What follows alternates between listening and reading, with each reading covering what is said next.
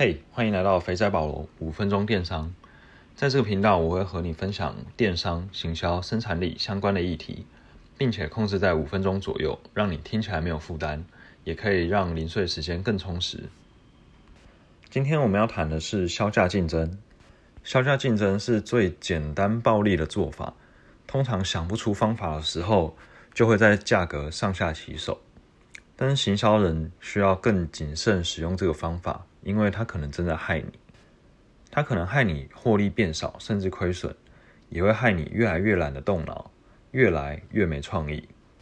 最近和几个同事一起负责导入品牌厂商到公司的网站销售。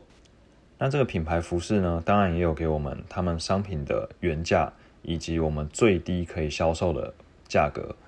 毕竟他想要控制市场的价格不能太低，有可能会损害到品牌的形象。这样，那今天在跟负责定价的同事开会的时候，他有讲到说，一开始他可能就会定在我们可以销售的最低价格。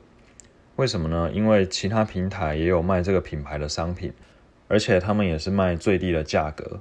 他怕消费者会比价，所以我们不能卖更贵。那这时候我就直接讲我的想法，我说我觉得不一定要卖最低价，因为消费者不一定会比价。为什么我会这样说呢？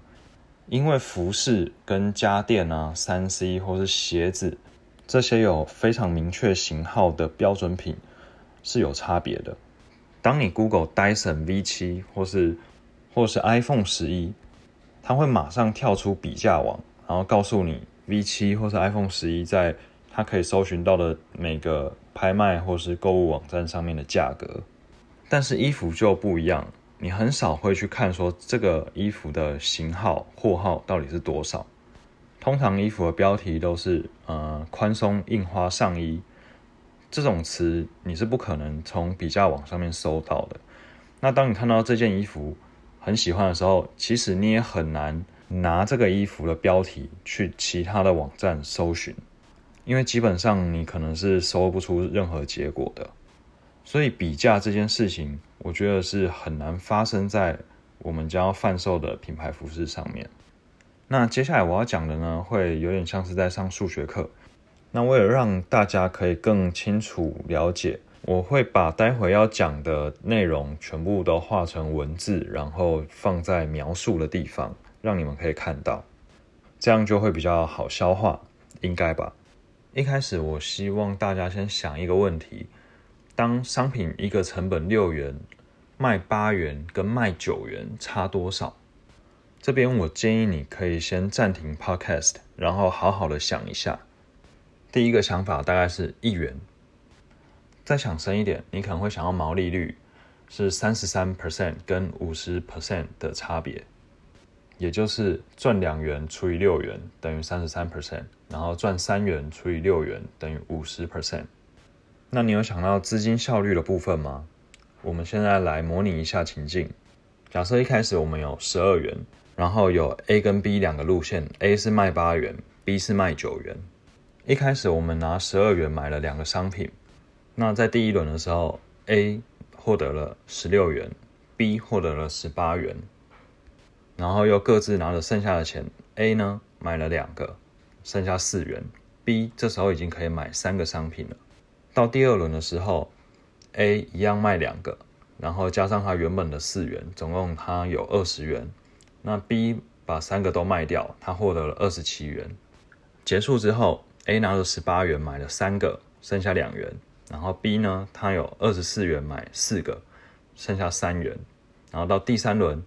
A 又卖了三个，加两元，总共是二十六元。然后 B 呢，他这时候把四个卖掉，加上原本的三元，变成三十九元。在这边呢，他们的钱已经差了五十 percent。以此类推下去，到第五轮的时候，他们两个的钱就已经差了九十一 percent，也就是 B 的钱已经快要是 A 的两倍了。刚才我们讲的呢，还有没考量到的部分，像是。库存、人力还有耗材等等的。当你卖两个商品等于别人卖一个商品的时候，你在库存、人力、耗材上面的成本应该也会比较高。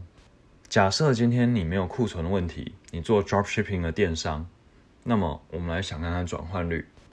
当一千人转换率十 percent 的状况下，他买了一百个九元的商品，我们可以有毛利三百元。那当这个商品卖八元的时候，一千个人需要有多少个转换率，买多少个商品，毛利才可以维持在三百元呢？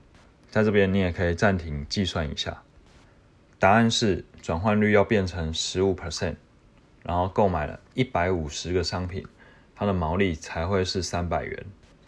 这时候你想降价一元，提高五 percent 的转换，觉得有可能吗？你可能觉得五 percent 不多，但是其实它跟原本的十 percent 比起来呢，它是要成长五十 percent 才会变成十五 percent 的转换率，超难。